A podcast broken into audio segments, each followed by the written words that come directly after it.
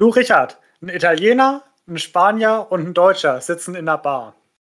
Kommt so ein bärtiger Mann hinein und der Italiener sagt, hey, ist das nicht Jesus? Sagt er, das könnte schon sein. Geh doch mal hin und frag ihn. Der Italiener tippt ihn vor sich auf die Schulter und sagt, hey, kann es sein, dass du Jesus bist? Der Mann sagt, ja, ja, ich bin's. Sagt er, oh, sehr gut, ich habe schon seit einem halben Jahr so Knieprobleme. Kannst du mir dabei helfen? Sagt Jesus, ja, gar kein Problem. Berührt kurz das Knie. Italiener, ganz verwundert, keine Schmerzen mehr, alles geheilt. Super happy, geht zu den anderen, setzt sich wieder.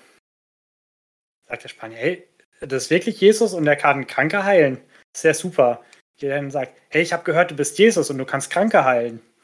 Und dann so, ich habe Rückenschmerzen. Seit zwei Jahren, immer wenn ich morgens aufstehe, tut's weh, bis ich abends im Bett liege. Ich kann fast nicht mehr schlafen. Immer Tag und Nacht, es tut immer so weh. Kannst du mir da auch helfen? Sagt Jesus, natürlich, mein Sohn, ich helfe dir auch gerne. Berührt kurz den Rücken. Und der Spanier verwundert, alle Schmerzen weg, alles wieder gut.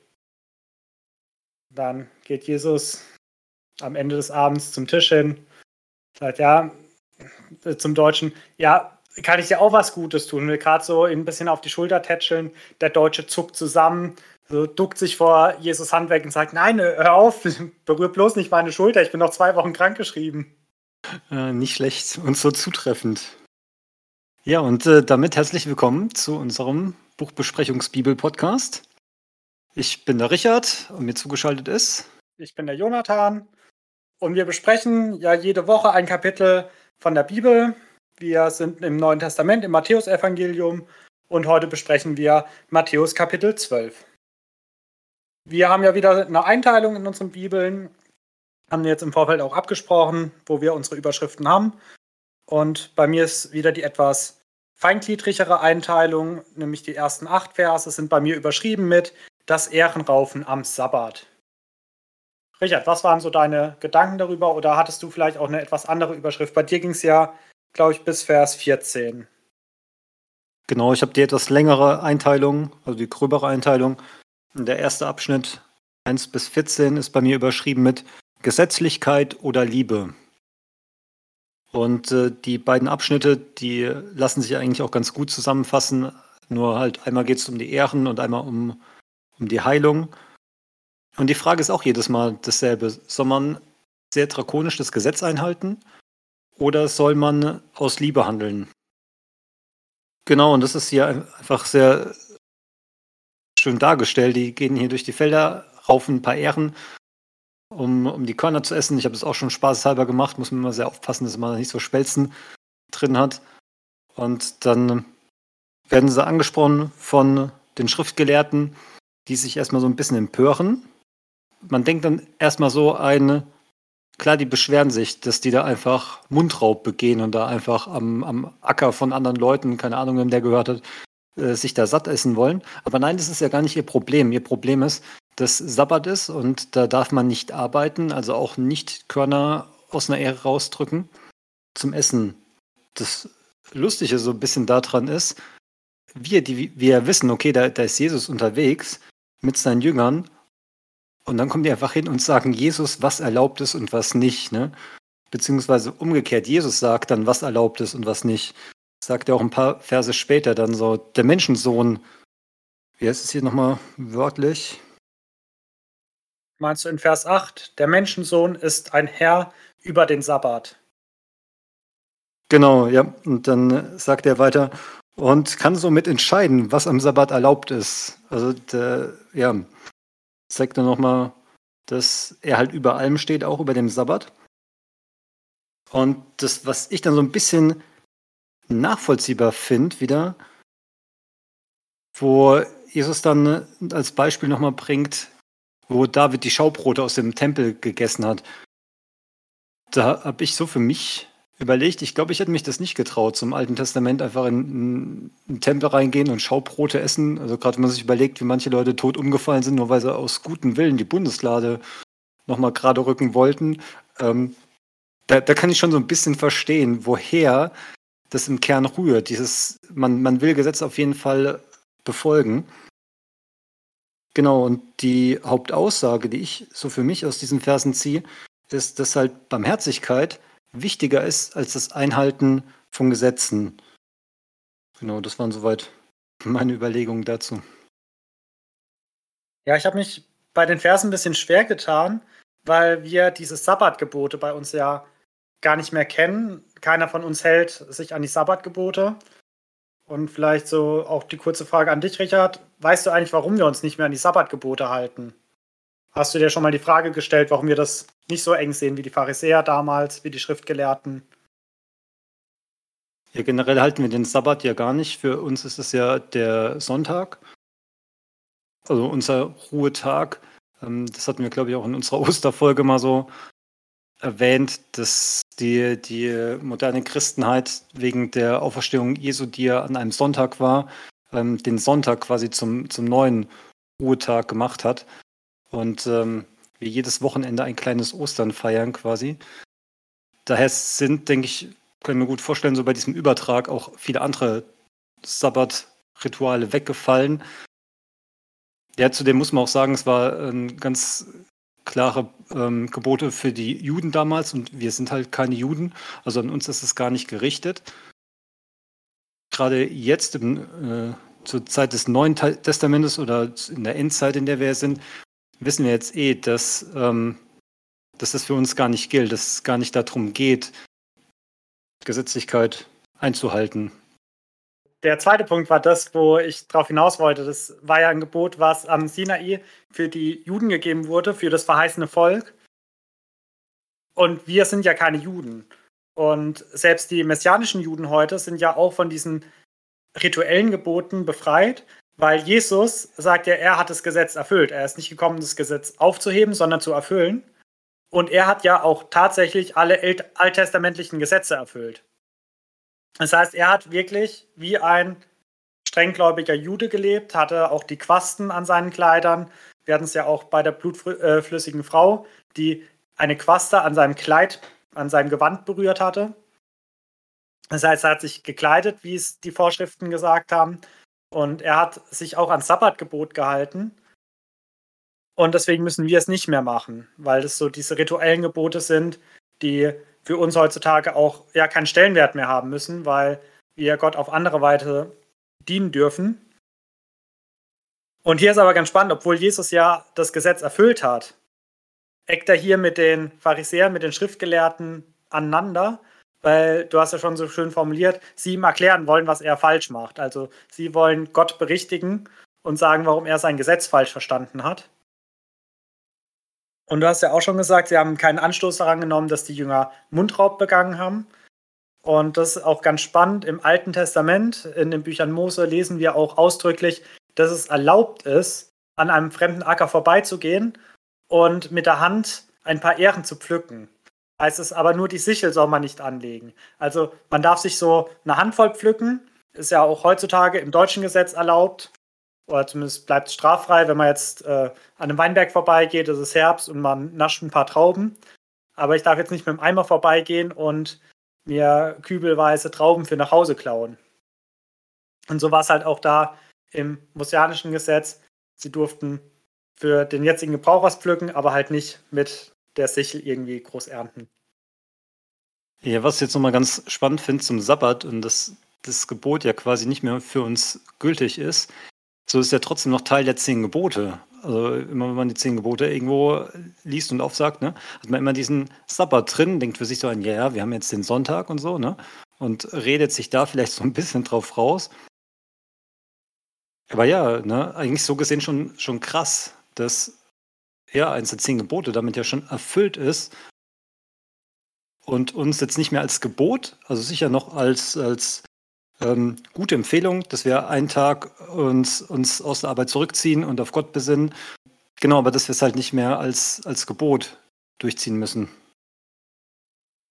Ja, in einem der neutestamentlichen Briefe, ich weiß gerade leider nicht mehr in welchem, steht ja auch, äh, der eine achtet den einen Tag heiliger als den anderen und der andere nicht. Und trotzdem ist für beide okay. Das ist, glaube ich, Paulus, der das schreibt, wo er so ähm, auch sagt, dass uns alles erlaubt ist, aber nicht alles zum Besten dient und nicht alles zum Guten dient.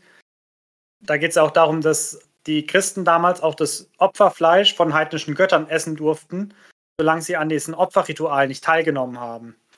Und auch das war ihnen erlaubt, obwohl das ja eigentlich ja fast ein Beiwohn am Götzenkult war. Aber es war halt damals die einzige Möglichkeit, an bezahlbares Fleisch zu kommen. Das war damals den Christen ja auch erlaubt, da bei diesen ja, Heiden mitzuessen oder Fleisch zu kaufen. Und da sagt er auch, ja, der eine hält den einen Tag höher als den anderen und der andere nicht und ist für beide in Ordnung. Also da vielleicht auch für unsere heutige Zeit ist es nicht irgendwie wichtig, dass wir den Sabbat halten und auch den Sonntag müssen wir nicht heilig halten. Also es ist auch nicht verwerflich, am Sonntag zu arbeiten. Wobei ich da auch immer wieder denke, Gott hat den Menschen ja für eine Sechs-Tage-Woche geschaffen. Er hat ja gesagt, okay, ich habe sechs Tage gearbeitet und einen Tag geruht und ihr sollt es auch machen. Und es gibt auch Studien, die belegen, dass es einfach gesund ist, nur sechs Tage zu arbeiten und dann einen Tag zu ruhen und dass man auch produktiver ist. Also im Kommunismus hat man zwischenzeitlich eine Zehn-Tage-Woche versucht und hat gemerkt, die Produktivität sinkt sogar. Sie steigt nicht nur nicht, sondern sie sinkt und die Leute werden schneller krank. Also auch da ist, denke ich, wenn man sich so an göttlichen Geboten orientiert, sie tun uns einfach gut. Es dient uns zum Guten, weil Gott uns auch dafür geschaffen hat. Aber wir werden jetzt nicht gerecht dadurch, dass wir irgendwie Juden werden und uns an das Sabbatgebot oder auch an die Speisevorschriften halten. Ja, und äh, vor allem dadurch, dass ja auch Gott uns das ja schon so vormacht, dadurch, dass er bei der Schöpfung, nach der Schöpfung geruht hat, zeigt es ja schon, wie, wie das für einen Lebensvorschlag gedacht ist, weil Gott muss ja nicht wirklich ruhen. Das ist jetzt nicht so, dass der erschöpft gewesen ist und, und sich mal kurz aus, aus dem Garten Eden zurückgezogen hat. Der war ja immer noch in, in Allmacht äh, da und präsent. Genau, das, das sieht man, denke ich, schön, dass es wirklich nur beispielhaft ist für uns, dass wir das so adaptieren dürfen. Und das Wichtigste, was wir natürlich auch jetzt hier aus den Versen mitnehmen, ist, dass wir über der ganzen Sechs-Tage-Woche und einen Tag ruhen und so nicht die Barmherzigkeit vergessen dürfen. Also wenn dann irgendjemand sagt, er muss jetzt noch am, am, Sonntag nach dem Gottesdienst geschwind noch das und das arbeiten, dass man dann nicht sagt, oh, das ist aber Sonntag, das darfst du gar nicht, ne? weil dann, ja, dann agieren wir genau wie diese Pharisäer hier. Man kann, wenn jetzt irgendjemand wirkeholisch veranlagt ist, ne, vielleicht das mal in Liebe sagen, ne? ja, wissen nicht, Sonntag mal ein bisschen zur Ruhe kommen, aber jetzt halt nicht irgendwie verurteilen und schon gar nicht ohne Beweggründe zu kennen oder wie auch immer. Ja, das ist ein wirklich sehr guter Punkt. Ich habe mir auch so aufgeschrieben, es gibt eine Reihenfolge der Gesetze. Also das Sabbatgebot ist jetzt ja laut Jesus niedriger angesetzt als zum Beispiel, dass sich Leute ihre Grundbedürfnisse stillen dürfen. Also hier die Jünger dürfen Ehren raufen am Sabbat, obwohl es nach jüdischer Tradition ja Arbeit ist. Und du hast ja schon mit den Schaubroten angesprochen. Jesus spricht ja dann auch noch den Priesterdienst an, dass die Priester ja auch am Sabbat, ich glaube sogar die Schaubrote zubereiten, also sie verrichten handwerkliche Arbeit und es ist ihnen geboten, das zu tun. Also sie sollen ihrem Herrn dienen am Sabbat. Und da muss ich auch immer an Priester und Pfarrer denken, die am Sonntag ja ihren Hauptarbeitstag haben. Ja, predigen, dann vielleicht noch ein bisschen Seelsorge betreiben. Und für die ist dann meistens, also die nehmen sich dann auch oft einen Tag frei in der Woche, ähm, aber es ist halt nie der Sonntag, sondern es ist dann meistens Montag oder Mittwoch oder so. Genau, hier ist auch spannend, dass Jesus die Schriftgelehrten, die, die sich in der Tora wirklich auskennen, nochmal darauf hinweisen muss, okay, auch damals hat es schon Ausnahmen gegeben. Dann auch in Vers 8, du hast ihn ja auch nochmal angesprochen, er stellt auch wirklich klar, ich bin der Herr über den Sabbat und ich bestimme jetzt, was erlaubt ist, was ich und meine Jünger machen dürfen und was nicht. Und wir lassen uns von euch auch gar nichts sagen. Und auch das mit der Barmherzigkeit hat es ja schon angesprochen. Das kommt ja hier in Vers 7 zur Geltung. Da ist nochmal dieselbe Parallelstelle in Hosea besprochen, die wir schon in Kapitel 9. Da ging es ja um die Bekehrung des Matthäus und dass Jesus bei den Sündern und Zöllnern ist. Und auch da spricht er genau diese Stelle an. Also auch da muss er das fand ich ganz interessant und auch ein bisschen lustig, dass er mit derselben Bibelstelle bei einem ähnlichen äh, Klientel mehrfach argumentiert. Ich denke, das ist halt auch manchmal wichtig, dass man gute Argumente auch häufiger wiederholen darf. Genau, dann geht es ja weiter in den Versen 9 bis 14. Sehr ähnlicher Sachverhalt. Hier kommt ein Kranker zu ihm, einer mit einer verkümmerten Hand. Sie bringen ja ihn schon damit, mit diesem Vorwand, damit sie ihn verklagen können, lesen wir in Vers 10. Und da sieht man auch so diese Hinterhältigkeit der Schriftgelehrten. Ihnen geht es nicht um diesen Mensch, um den kranken Menschen, der Hilfe braucht, der Heilung braucht, sondern sie benutzen diesen Hilfsbedürftigen, um Jesus eine Falle zu stellen. Und hier finde ich es gut, dass Jesus der Konfrontation gar nicht aus dem Weg geht.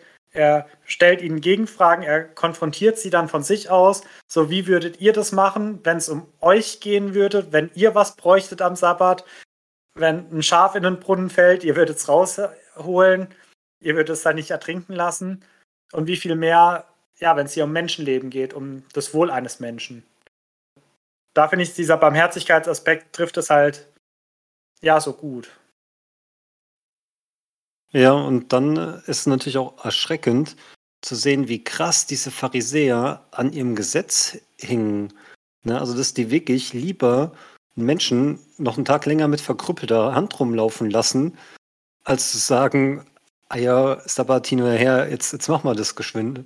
Also, das, das finde ich von der Herzenshaltung, es ist einfach schon so schade mit anzusehen. Ich habe da von äh, einem Ausleger gehört, der hat es gesagt, äh, der hat es so formuliert, die Pharisäer haben aus dem Sabbat, der eigentlich eine Wohltat Gottes sein sollte, einen Krampf gemacht. Also die haben halt ihr, ihre Gerechtigkeit daraus gezogen, aber auch ihr gesellschaftliches Ansehen. Ne? Sie waren die, die das so toll eingehalten haben. Und das ist halt alles in Gefahr, wenn äh, es auf einmal gar nicht mehr darum geht, sondern eigentlich die Barmherzigkeit das Wichtige ist. Und dann sieht man hier im Kleinen, wie Jesus jetzt schon die Barmherzigkeit und die Liebe zum Menschen über das Gesetz stellt. Und das, das ist ja generell so Gottes Ding, ne? die Liebe zum Menschen, die, die er später dann, dann sogar über sein eigenes Leben stellt. Also wie, wie kommt man dann dazu, ne? irgendwie einen Feiertag da jetzt drüber zu stellen und das, das unterzuordnen? Das finde ich einfach sehr, sehr starke Beispiele, die beiden Verse.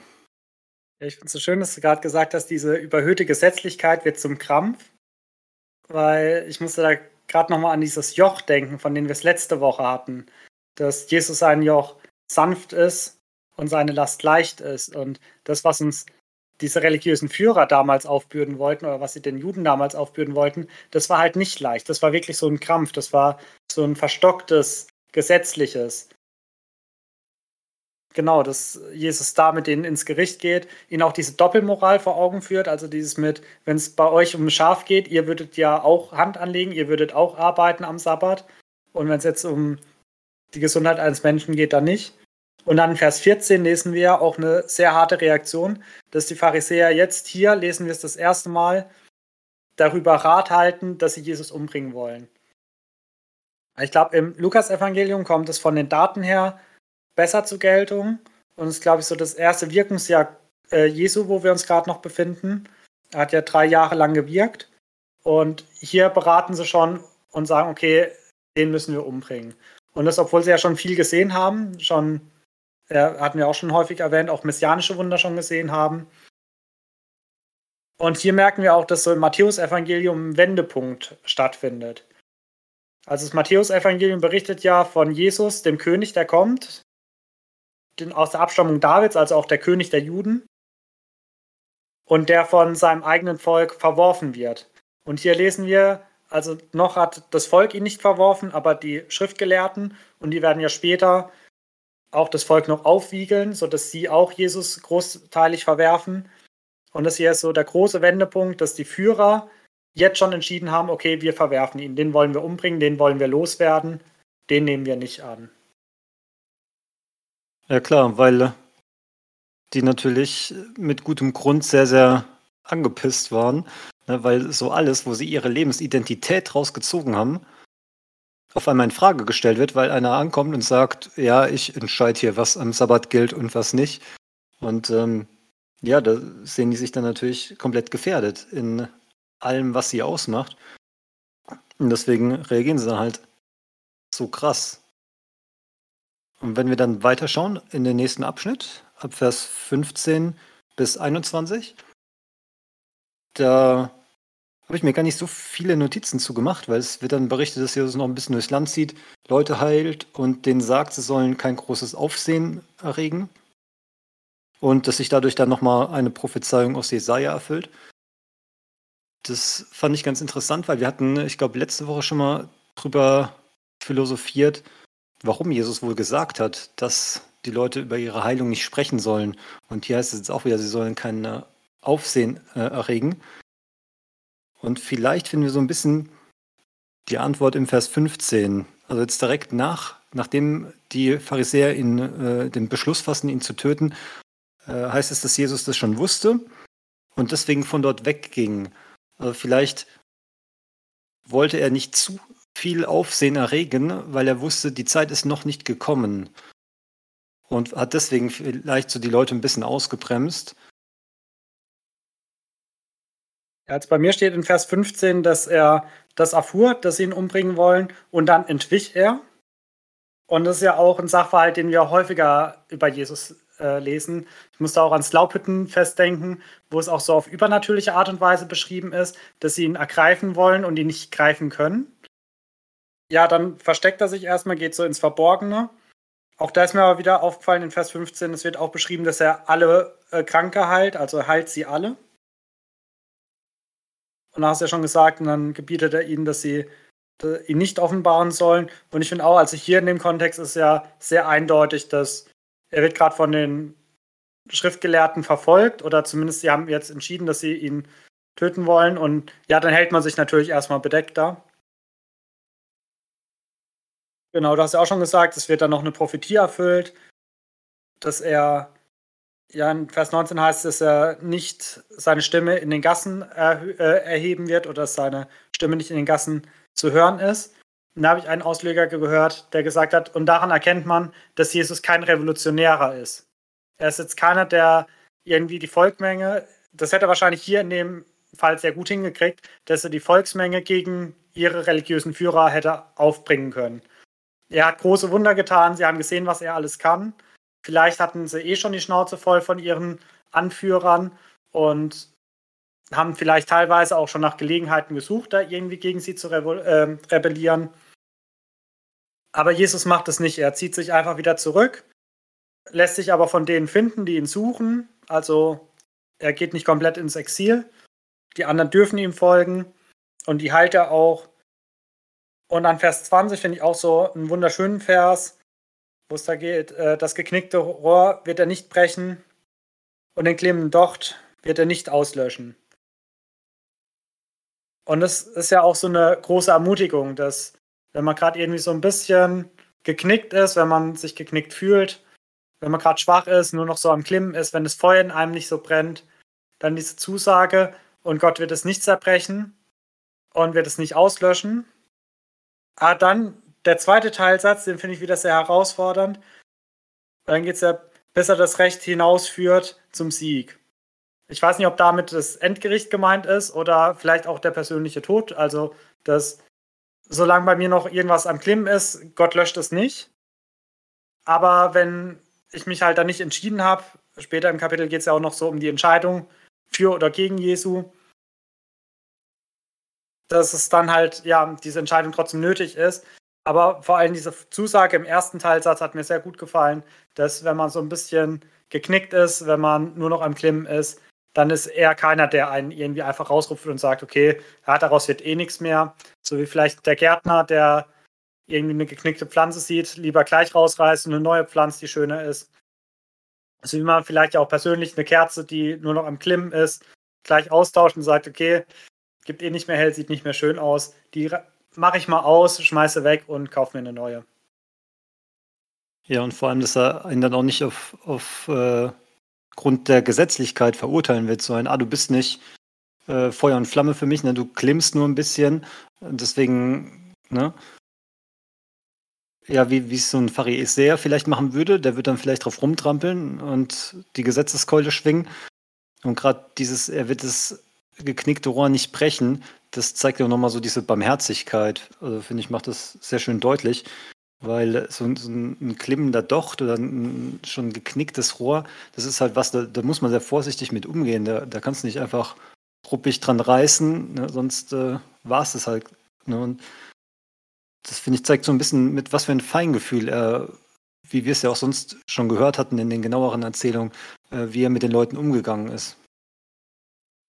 Das stimmt, das ist ein sehr schönes Bild. So gerade dieses klimmende Feuer, wenn man das dann, von dem auch zu viel erwartet, wenn man jetzt nur ein bisschen Glut hat und gleich ein fettes Brikett drauflegt, braucht man sich nicht wundern, wenn es ganz ausgeht, sondern das muss man auch wieder hochpäppeln. Und Gott ist ja auch jemand, der das kennt, der weiß, was man braucht, einem da auch die Zeit gibt. Und vor allem Vers 21, finde ich, passt dann auch wunderbar zu Vers 14 zusammen. Also in Vers 14 haben wir die äh, der Hohe Rat entschieden oder der Rat der Juden entschieden, dass sie ihn umbringen wollen. Und Vers 21 hieß es, äh, heißt es dann, und die Heiden werden auf seinen Namen hoffen. Und das ist so das, was diese Kehrtwende ja eigentlich zusammenfasst. Die Juden verwerfen ihn und deswegen können auch die Heiden auf ihn hoffen. Und deswegen durften wir jetzt auch zum Heil kommen, weil ja Jesus sich uns zugewendet hat und weil wir jetzt Anteil am Heil haben dürfen. Das waren jetzt auch meine Gedanken zu diesem Abschnitt, Vers 5, äh, Verse 15 bis 21. Da, was ich noch spannend finde, bei mir ist er überschrieben mit der Gottesknecht. Und gerade in Jesaja, der hat ja auch diese Gottesknechts-Verse geschrieben. Glaube ich zwar jetzt nicht das 42, wo hier Bezug drauf genommen wird, aber Jesaja hat ja schon sehr viel auf Jesus hingewiesen. Und auch Gottesknecht ist ja eigentlich so diese Bezeichnung, die wir vor allem im Markus-Evangelium finden. Aber natürlich auch hier wird es ja auch schon deutlich. Dann können wir gerne weitergehen in den nächsten Abschnitt. Das sind die Verse 22 bis 30. Ist bei mir überschrieben mit Jesu Macht über die bösen Geister.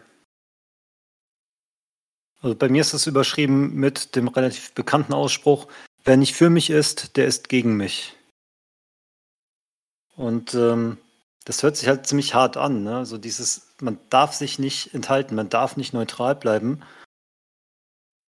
Aber das ist es ja im Prinzip. Und das ist das, wo, wo ja so viele Leute Anstoß dran finden, weil normal hat man immer gerne die Option abzuwarten, neutral zu bleiben, erstmal zu gucken, was passiert und äh, im Zweifelsfall, ich sag mal, sich nicht zu entscheiden, Wobei das ja auch bei vielen Lebensentscheidungen so ist, dass wenn man sich nicht entscheidet, dass man sich dann auch für was entscheidet. Also gerade in der Glaubensfrage wird es oft sehr als negativ dargestellt, dieses Schwarz-Weiß, wer nicht für mich ist, ist gegen mich. Aber bei fast allen Sachen entscheide ich mich immer zwischen zwei Sachen und habe keine Alternative. Ja, wenn ich jetzt überlege, ob ich einen Kollegen noch anrufe und ich bin unsicher, soll ich es machen oder nicht, wenn ich mich nicht entscheide, werde ich ihn nicht anrufen, dann habe ich mich quasi dagegen entschieden. Und von dem her ist es eigentlich eine sehr natürliche Entscheidungsart, die aber, weil es halt um den Glauben geht, hier nochmal viel, viel drastischer klingt. Genau, und in diesen Versen wird es ja so langsam aufgebaut. Das beginnt ja erstmal damit, dass er das messianische Wunder tut, von dem wir es ja auch schon in vorangegangenen Folgen hatten dass er einen Blinden und Stummen heilt. Und daraufhin hier die Leute so entrüstet sind, weil sie das halt als, als ja, Wunder identifizieren, was nur der Messias tun kann und sie sich dann fragen, ah, ist er das vielleicht wirklich? Und dann, äh, wenn wir weiterlesen, dann kommen wieder die Pharisäer und sagen, ah ja, das, das tut er wieder nur, weil er mit dem mit dem Teufel im Bunde ist. Also dieselbe Anschuldigung, die wir schon mal gehört haben. Aber diesmal geht Jesus darauf ein und er argumentiert so absolut logisch und erzählt denen erstmal, wie dumm das wäre, wenn der Teufel Dämonen austreiben lässt. Also er bringt es hier mit einem Gleichnis, ne, mit einer, einer Staat, äh, einer, einem Staat oder einer Stadt, wo unterschiedliche Mächte am Kämpfen sind, dass die halt instabil ist, dass die nicht lange Bestand haben kann. Und das ist halt ein absolut logisches Argument. Da habe ich mich beim Durchlesen erstmal gefragt, warum hat er das nicht bei der ersten Anschuldigung gebracht? Weil klar, was hätte der Teufel für einen Vorteil, wenn er einem die Macht gibt, alle Dämonen auszutreiben. Und dann äh, kommt ja noch diese etwas, ja, auf mich hat es ein bisschen seltsam gewirkt, die Geschichte, wenn jetzt ein Räuber in ein Haus geht und es plündern will, dann muss er erstmal den Hausherren besiegen und ihn niederringen. Und ja, ich habe das so interpretiert, dass Jesus da hier die, die Machtfrage klärt. Er sagt halt, er hat die Macht über den Teufel und er kann halt Dämonen austreiben, weil er stärker ist halt als alles andere, auch als jeder Teufel oder jeder Dämon, der, ähm, der da gerade vorhanden ist. Und ob der Besessene jetzt halt dumm ist oder nicht, das hat halt für Jesus nicht so die Relevanz. Genau, und dann schließt er ab mit den Versen, die wir jetzt auch hier in dieser Überschrift hatten. Wer nicht für mich ist, der ist gegen mich. Und wer nicht mit mir Menschen für Gott gewinnt, der führt sie in die Irre. Und gerade dieser, dieser Zusatz, der macht das, finde ich, auch nochmal so ein bisschen logisch, weil wenn ich was sage, dann ist es entweder die Wahrheit oder ist es eine Lüge. Okay, es gibt ein paar komische Paradoxen, die man sagen kann, aber davon abgesehen, wenn jetzt irgendeine Tatsache sagt, dann stimmt die oder die stimmt nicht. Und ähm, genauso ist es, wenn, wenn mich Leute fragen, ne, was, was meiner Meinung nach der Sinn des Lebens ist oder ähm, woher ich meinen Glauben beziehe oder was auch immer. Ne? Ich kann die Wahrheit sagen oder die Unwahrheit, aber ich, ich kann mich da nicht enthalten. Ich kann jetzt nicht sagen, ja, bin ich, stehe ich neutral dazu. Genau, von dem her finde ich, äh, erklärt es ganz gut, die, diesen Ausspruch, ähm, wenn nicht für mich ist, ist gegen mich, der aber sonst natürlich ja doch relativ häufig Aneckungspunkte findet. Ja, du hast schon wunderbar zusammengefasst. Ich möchte trotzdem noch mal so ein bisschen durchgehen und noch meine Gedanken dazu mitteilen. Also, genau, er sieht diesen blinden und stummen Ge äh, Besessenen, der blind und stumm geworden ist durch den Geist. Und da hatten wir es ja schon, dass in der jüdischen Tradition der Dämonenaustreibung, das ist ja auch das, was Jesus hier anspricht in Vers 27, so auch eure Söhne treiben Dämonen aus. Damit meint er jetzt nicht die leiblichen Söhne, sondern halt die, die den Pharisäern folgen und auf ihre Lehren hören. Auch die haben Exorzisten, die damals Geister ausgetrieben haben, Dämonen ausgetrieben haben. Und die haben es dann so gemacht, dass sie halt erst den Namen des Dämons erfragt haben und dann meistens im Namen einer Autorität, zum Beispiel im Namen Gottes, haben sie dann diesem Dämon befohlen, den Körper zu verlassen.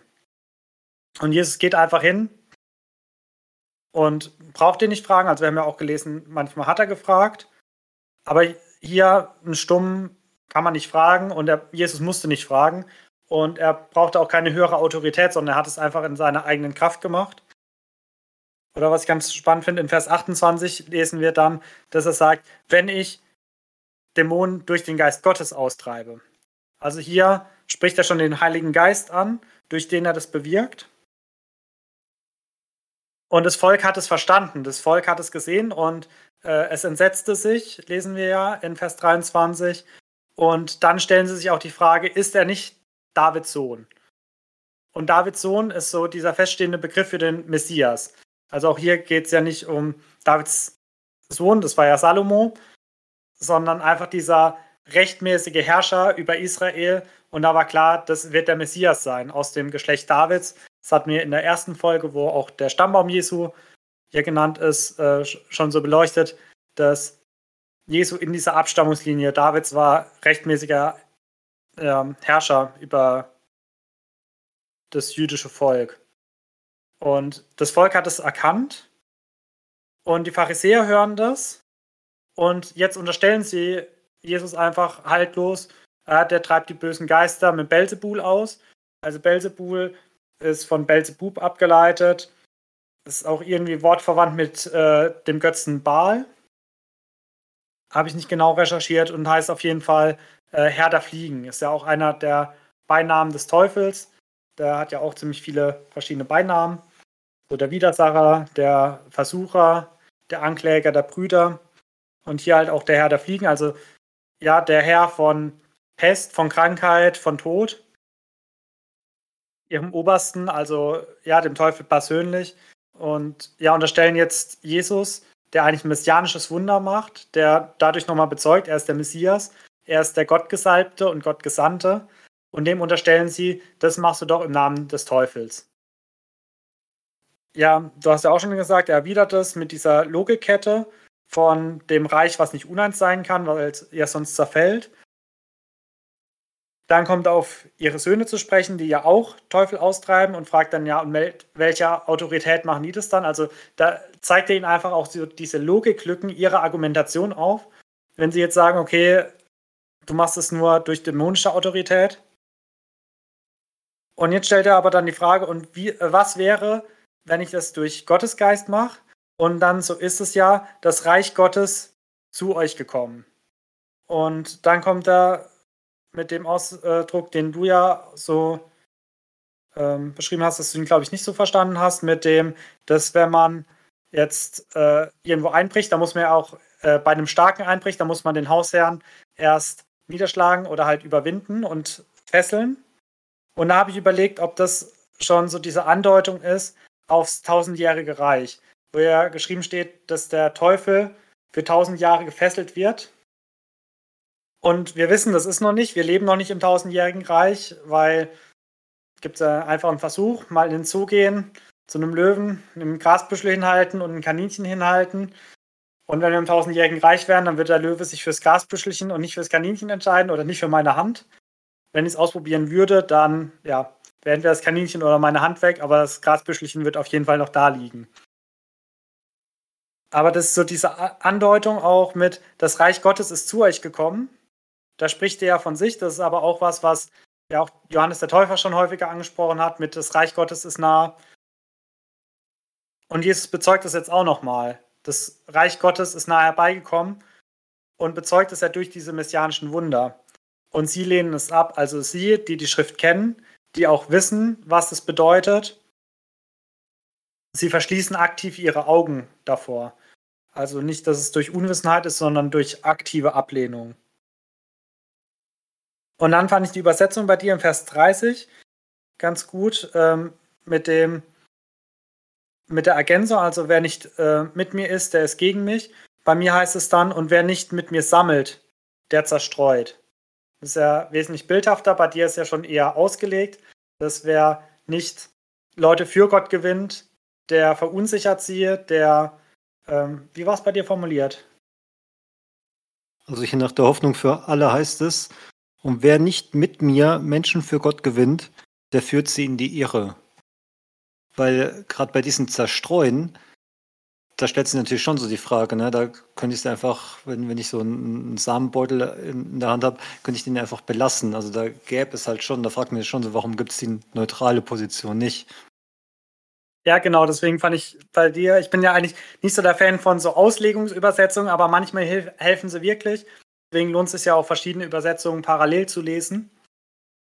Und genau, bei den Sammeln und Zerstreuen habe ich mir auch so die Frage gestellt, ja, theoretisch gibt es das, aber ja, wenn es ums Reich Gottes geht, dann gibt es das halt nicht. Also ich kann es nicht im neutralen Zustand lassen. Du hast ja schon auch gut an so einem persönlichen Beispiel gesagt, wenn jemand Zeugnis von mir fordert, entweder ich gebe Zeugnis oder ich gebe kein Zeugnis, aber ich kann es nicht einfach, also auch wenn ich sage, mit Jesus habe ich nichts am Hut oder ja, ich habe mich da noch nicht entschieden, auch dann beziehe ich ja Stellung.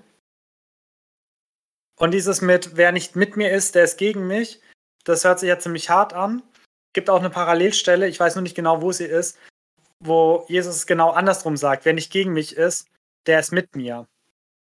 Geht es, glaube ich, auch darum, dass andere Leute in Jesu Namen äh, Wunder tun und auch Dämonen austreiben oder so.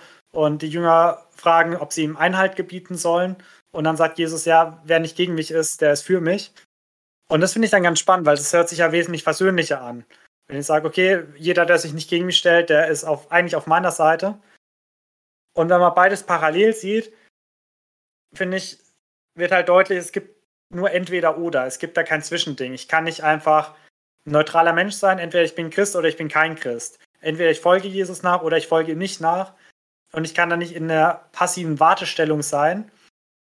Und ja, mich enthalten, sondern Jesus fordert eine Entscheidung. Und du hast ja auch schon gut gesagt, bei ganz vielen Sachen ist, wenn ich mich nicht entscheide, dann habe ich mich auch schon entschieden. Und das finde ich da in der Situation auch ganz wichtig. Also wenn ich mich nicht für Gott entscheide, dann ist meine Entscheidung ja auch schon gefallen. Dann ist bei mir ein ganz kurzer Abschnitt mit den zwei kommenden Versen, überschrieben mit Die Sünde gegen den Heiligen Geist, Verse 31 und 32. Ich glaube, die Sünde gegen den Heiligen Geist ist was, wo man schon ja oft gehört hat, dass es die gibt, aber weiß nicht, wie es dir geht. Also ich habe selten gehört oder selten gute Auslegungen gehört, was genau mit dieser Sünde gegen den Heiligen Geist gemeint ist. Das heißt ja, dass das die Sünde ist, die nicht vergeben werden kann. Also in Vers 32 heißt es ja, ähm, wer etwas redet gegen den Heiligen Geist, dem wird es nicht vergeben werden, weder in dieser Welt noch in jener Welt. Also weder heute noch in der Zukunft wird es vergeben werden, wenn ich was gegen den Heiligen Geist rede. Und ich weiß nicht, ob, wie du das siehst, aber ich glaube, das ist auch was, was sich jeder Christ schon mal so ein bisschen gefragt hat, habe ich schon mal gegen den Heiligen Geist gesündet, äh, gelästert? Habe ich schon mal gegen den Heiligen Geist gelästert? Habe ich schon mal was gesagt, was als Lästerung gegen den Heiligen Geist ausgewertet werden kann? Und habe ich vielleicht eine Sünde auf mich geladen, die mir nicht vergeben werden kann, weil es ja hier in der Bibel steht, das wird nicht vergeben. Hattest du dir diese Frage schon mal gestellt und hast du vielleicht auch schon eine Antwort darauf gefunden? Ja, ich glaube, die Frage hat sich jeder schon mal gestellt, einfach weil es so drastisch ist, wenn man genau weiß, egal was für eine Sünde man gemacht hat, Gott kann äh, einen wieder verzeihen. Ne? Das sagte Jesus ja auch in aller Deutlichkeit. Er, er sagt hier, selbst Gotteslästerung, was ja in fast allen Religionen mit das Allerschlimmste ist, ne, das ist ja, ist ja Blasphemie. Ähm, und selbst das kann verziehen werden. Und äh, er sagt auch, selbst wer den, ähm, selbst wer den Menschensohn lästert, also sich selber, äh, ihn selber, selbst dem kann vergeben werden. Also er sagt quasi so ein, ja, wenn ihr mich beleidigt, ich, ich komme drauf klar, ich kann euch das vergeben. Genau, aber halt diese Sünde gegen den Geist, die kann nicht vergeben werden. Und da ist ein bisschen spannend, dass du da nochmal einen extra Abschnitt hast bei Vers 21, weil bei mir geht es wirklich fließend über. Vers 31. Äh, 31, danke.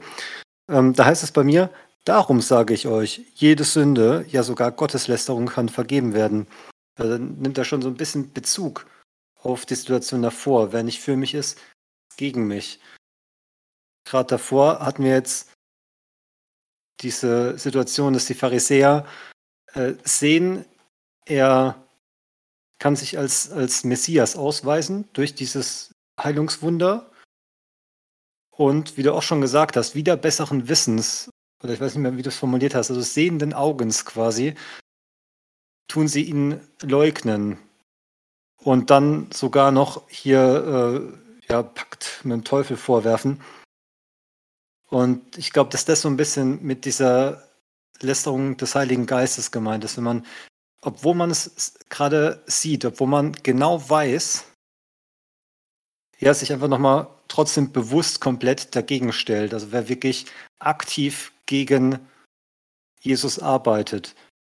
Und noch zu deiner Frage, ob, ob äh, ich mir die Frage schon mal gestellt habe, ob mir das selber vielleicht auch schon mal passiert sein könnte.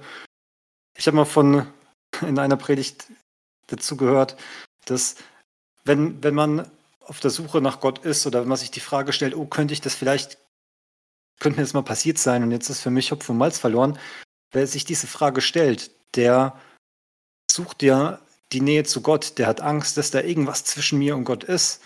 Und das ist eine Frage, die zutiefst vom Geist ist, weil sowohl der Geist als auch der Sohn, die haben alle das Hauptziel, uns zum Vater zu bringen. Also wenn mein Ziel ist, zum Vater zu kommen und ich habe Angst, oh, da könnte vielleicht so eine Sünde zwischen mir stehen, dann kann man sich sehr, sehr, sehr sicher sein, dass das nicht der Fall ist, eben weil man zum, zum Vater hin, weil es einen dahin drängt. Und wenn der Heilige Geist von einem ablässt, dann ist das Herz verstockt. Dann, ja, also ich glaube, jeder, der sich die Frage ehrlich stellt, der hat die Sünde nicht begangen, sondern die Leute, die den Heiligen Geist schon mal gelästert haben, die sind entweder komplett unreflektiert oder sie sind sogar stolz drauf und arbeiten halt wirklich ja, man könnte vielleicht sagen, satanistisch, also wirklich komplett dagegen. Genauso würde ich das interpretieren. Ja, das finde ich sehr gute Punkte, auch gerade der Schlussgedanke, weil ich habe mir auch noch so aufgeschrieben, also die Sünde gegen den Heiligen Geist ist, glaube ich, so wie du es auch schon gesagt hast, ein bewusstes Ablehnen nach Erkennen. Also nicht ein Ablehnen, weil ich es nicht verstehe oder ein Ablehnen, weil ich mir nicht sicher bin, weil ich vielleicht auch verblendet bin, sondern so wie die Schriftgelehrten hier, sie erkennen es deutlich. Das Volk hat es ja auch erkannt, umso mehr müssten es die Schriftgelehrten erkannt haben. Steht auch nicht, dass sie irgendwie verblendet wurden, gibt es ja auch Bibelstellen, dass auch Leute mal zeitweise verblendet werden und was nicht erkennen können, weil es auch Gottes Wille manchmal ist, dass man das eine Zeit lang nicht erkennt. Aber sie haben es erkannt und haben es trotzdem sich bewusst dagegen entschieden. Und ich habe einen Ausleger gehört, der auch gemeint hat, in der Seelsorge ist es wirklich eine häufig gestellte Frage, dass Leute auf ihn zukommen und ihn fragen, ja, ich glaube, ich habe da mal was in meiner Vergangenheit gesagt über den Heiligen Geist, was nicht so gut war. Vielleicht war das Lästerung gegen den Heiligen Geist. Und kann mir das überhaupt vergeben werden? Da hat er auch gemeint, also das ist auch, so wie du es ja auch schon gesagt hast, das ist eine Sünde. Wenn man sich die Frage stellt, dann ist das Herz nicht so verstockt, dann will man ja umkehren. Und bei der Sünde gegen den Heiligen Geist, da ist auch kein bußfertiges Herz dabei.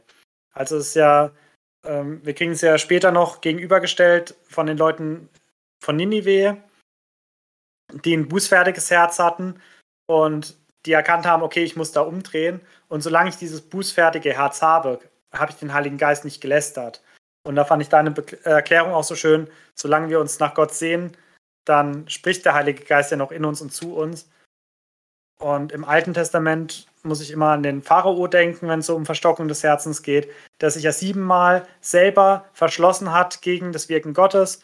Bei den äh, Plagen hat er sich selber verschlossen und gesagt, nee, ich will das nicht glauben. Und erst nach der siebten Plage lesen wir, dass der Herr ihm das Herz verstockt hat.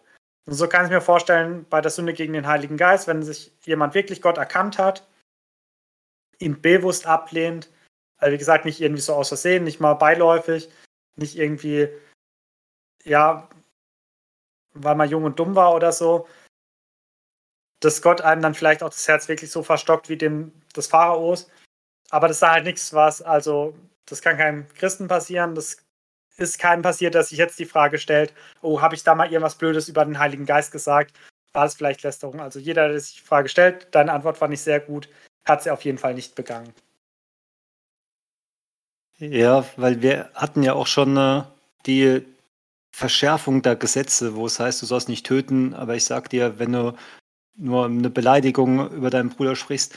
Und ich glaube, wenn man halt daher kommt und es so gelesen hatte, dann, dann denkt man so ein, die Lästerung des Geistes, oh, vielleicht habe ich ja ein, ein böses Wort über den Geist gesagt oder gerade wenn man ja, wie gesagt, diese Verschärfung im Kopf hat, dass man sich das sehr drastisch vor Augen malt.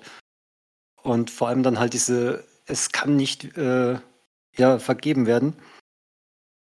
Und ich glaube, dass deswegen so ein bisschen diese Angst eines Christen herrührt, das aus Versehen gemacht zu haben weil jetzt seinem Bruder einen Toren oder einen Idioten nennen, das, das kann man halt wirklich mal aus Versehen beiläufig machen und merkt es nicht mal. Und das will man halt hier um jeden Preis vermeiden. Aber ja, ich denke, so wie man halt Christ wird durch eine bewusste Entscheidung für Gott, so lästert man den Geist durch eine bewusste Entscheidung dagegen. Und ja, deswegen braucht man sich, denke ich, definitiv keine Sorgen machen, dass man das mal aus Versehen ja, gemacht hat und deswegen jetzt, obwohl man, ja, wie du schön sagtest, ein bußfertiges Herz hat, äh, dass eines nicht vergeben werden kann. Genau, und selbst wenn man jetzt vor seiner Bekehrung wirklich mal schlechte Dinge über den Heiligen Geist gesagt hat, wie gesagt, solange man noch umkehren konnte zu Gott, wird einem das auch auf jeden Fall vergeben werden. Und es gibt ja auch ganz viele Bibelstellen, was heißt, dass einem alles vergeben wird, wo da nicht nochmal extra aufgeführt wird, außer wenn du einmal was gegen den Heiligen Geist gesagt hast. Und ja, das finde ich auch so ein wichtiges Indiz einfach. Also, vielleicht, also ich habe auch mal die Auslegungsvariante gehört, dass es wirklich nur auf diese Zeit begrenzt war, wo Jesu durch den Heiligen Geist gewirkt hat und die Leute es abgelehnt haben und das für die heutige Zeit gar keine Relevanz hat. Das weiß ich nicht, wie ich es unterschreiben kann, aber ja, auf jeden Fall, dass man es nicht außer Sehen macht und wie gesagt, jeder, der sich zu Gott umgekehrt hat, dem wurde alles Sünden vergeben und ja, das kann man auf jeden Fall festhalten. Dann geht es ja weiter mit den Versen 33 bis 37. Ist bei mir überschrieben vom Baum und seinen Früchten. Und in den ersten Versen kam es mir sehr bekannt vor. Wir hatten es ja auch schon mal von Bäumen und Früchten, von guten Bäumen, von schlechten Bäumen. Ich glaube, in den folgenden Kapiteln war es von faulen und von guten Bäumen. Genau, hier geht es Jesus da auch nochmal sehr hart mit den Schriftgelehrten ins Gericht, bezeichnet sie als Schlangenbrut. Ich aber auch noch ganz spannend fand, in Vers 34 fragt er da auch, wie könnt ihr Gutes reden, die ihr Böses seid? Und dann auch einen ganz bekannten Aussatz, äh, was das Herz voll ist, dessen geht der Mund über. Aber diese Frage, wie könnt ihr Gutes reden, obwohl ihr Böses seid, die fand ich so interessant, weil wir erkennen ja böse Leute oft nicht daran, dass sie auch böse Dinge sagen, sondern oft sind es ja die schlimmsten Leute, die gerade irgendwie mit honigsüßen Worten versuchen, Leute auf ihre Seite zu ziehen, zu versuchen und zu verführen. Und ich glaube, das war ja auch schon eine Frage, die ich in den Kapiteln davor mal gestellt habe, als es um diese guten und schlechten Bäume geht, dass mir da manchmal die Weisheit fehlt, diese Bäume auf dem ersten Blick zu unterscheiden. Weil ganz oft reden Leute sehr angenehm, sie reden keine bösen Worte. Ja, erst durch intensives Prüfen merkt man, dass vielleicht auch nur einzelne Punkte nicht so gepasst haben und es in eine andere Richtung geht als Gottes Wort. Und ich finde es manchmal sehr schwierig, ihr Lehrer und ja, hier auch so böse Menschen zu erkennen, weil ja oft sieht eine Frucht ja doch sehr gut aus und man erkennt nicht sofort, dass sie verdorben ist. Aber dieser Satz, wessen das Herz voll ist, geht der Mund über, den mag ich wieder sehr. Ich denke, das ist auch als so ein Ansporn, einerseits zu prüfen, über was rede ich viel. Damit kann ich ja mein eigenes Herz prüfen. Also rede ich viel über Gott, ist mein Herz wirklich erfüllt mit Gott? Oder rede ich lieber über Belanglosigkeiten? Oder rede ich vielleicht wirklich über ja, schlechte Dinge? Rede ich über, also mache ich die ganze Zeit irgendwelche unanständigen Witze, unanständige Bemerkungen, vielleicht irgendwelche sexuellen Anspielungen, habe ich da meinen Kopf voll und rede da die ganze Zeit drüber? Rede ich die ganze Zeit nur über meine Hobbys? Rede ich die ganze Zeit nur über meine Arbeit? Also da das einfach auch so als Selbstprüfmechanismus mal einzubauen, zu schauen, okay, über was rede ich viel. Ich glaube, in meinem Leben muss ich da auch ganz demütig erkennen, wie wenig rede ich zum Beispiel über Gott. Und dass ich mir die Frage stelle, bin ich da wirklich erfüllt von oder hält mich irgendwas anderes davor zurück, vielleicht ein bisschen mehr über Gott zu reden? Ja, ich denke, gerade durch die Verse, die wir ja davor schon hatten, wo es sehr viel schwarz-weiß war, erwarten wir das hier jetzt halt auch. Also äh, ein guter Baum bringt gute Früchte und ein schlechter Baum schlechte Früchte. Es ist ja auch wieder so schwarz-weiß. Wir hatten es ja auch schon an einem guten Baum können keine schlechten Früchte sein und umgekehrt. Und hier sagt jetzt, wie könnt ihr bösen Leute überhaupt etwas Gutes reden? Da habe ich ein bisschen drüber nachsinniert, ob Jesus sich dieselbe Frage stellt, also ob die auch was Gutes geredet haben und er dann sagt, boah, wie könnt ihr überhaupt was Gutes reden? Oder ob das mehr so gemeint ist, wie, wie könnt ihr davon ausgehen, ihr könntet was Gutes reden? Also, dass es dann vielleicht mehr eine, ja, so eine rhetorische Frage ist. Ich habe dann für mich so überlegt, weil, wie gesagt, wir hatten es in den Versen davor auch, dass so dieses Schwarz-Weiß ist, dass das mit Sicherheit auch hier genauso schwarz-weiß gemeint ist. Also wer, wer Böses redet, der redet zwar redet immer böse, auch wenn es sich für uns manchmal wir eher das Gute raushören. Und wer was Gutes redet, klar, der äh, rutscht vielleicht auch mal einen Fluch raus und eine Beleidigung, ne? Aber dass es da auch wieder um so die Herzenshaltung geht, bin ich jemand, der prinzipiell eher, ich habe es mir so überlegt, zum Beispiel zum Lästern neigt. Ne? Also habe ich wirklich immer im Herzen so eher das Böse und das kommt so raus und ich bin eher der, der schnell mal über Leute herzieht. Oder habe ich in meinem Herzen einfach die, die Freude an Gott und ich habe das für mich mal so göttlicher Optimismus genannt, weil Optimismus muss man auch aufpassen, ne? kann ja auch manchmal schnell ein bisschen unrealistisch sein. Genau deswegen habe ich es göttlicher Optimismus genannt. Ne? Einfach so dieses, die, die Hoffnung zu haben, ne, dass mit Gott alle Sachen gut werden können und somit auch ja einfach freundliche Worte, nette Worte. Ähm, das heißt ja auch, ne, sagt, was erbaulich ist. Und das ist schon so lange her, eine Wortwahl weiß ich gar nicht mehr. Wobei das ja auch ein sehr schönes, schöner Vers war. Genau, und dass Jesus vielleicht so ein bisschen darauf anspielt, weil er in dem Zusammenhang das halt nochmal erwähnt, dass dessen das Herz voll ist, der Mund überquillt. Dass man da quasi so ein bisschen auch Rückschluss ziehen kann von dem, was jemand sagt, wie denn seine Herzenshaltung ist. Ich habe gerade überlegt, dass es auch mal spannend wäre, wenn man so die Gegenprobe macht und wenn man sich die Frage stellt, also wir als wiedergeborene Christen sind ja gute Bäume, aber vielleicht muss man uns auch manchmal die Frage stellen, wie kannst du Böses reden, wenn du doch ein guter Baum bist? Ja, das passt vielleicht zu dem auch, was ich davor gesagt habe mit dem, äh, ja, ich kann es ja so als Selbstüberprüfung nehmen, von was rede ich viel. Da ist wahrscheinlich auch mein Herz eher gefüllt. Darüber denke ich viel nach. Und dann manchmal sich selber die Frage stellen, warum rede ich gerade böse Dinge? Warum denke ich gerade böse Dinge? Warum fällt es mir gerade leicht, irgendwie schlecht über Leute zu reden? Dann Vers 36 und 37 finde ich auch sehr herausfordernd. Da geht es ja um den Tag des Gerichts. Und da steht, dass von jedem nichtsnütziges äh, Wort, was wir geredet haben, werden wir gerichtet werden. Und Vers 37, aus deinen Worten wirst du gerechtfertigt werden und aus deinen Worten wirst du verdammt werden. Und da finde ich es ganz wichtig, dass dieses kleine Wörtchen aus also nicht wegen meiner Worte, nicht durch meine Worte werde ich gerechtfertigt oder verdammt. Aber meine Worte zeigen es halt, wie mein Herz ist. Also wenn mein Herz gut ist, dann werde ich auch viele gute Dinge sagen. Und ich werde aufgrund meines Herzens gerechtfertigt. Beziehungsweise wir werden ja aufgrund Jesu gerechtfertigt. Aber genau, diese Worte, gerade dass wir für jedes nichtsnützige Wort, also nicht nur für jedes schlechte Wort, das könnte man vielleicht noch verstehen, dass wir für jedes schlechte Wort gerichtet werden, aber für jedes nichtsnützige Wort.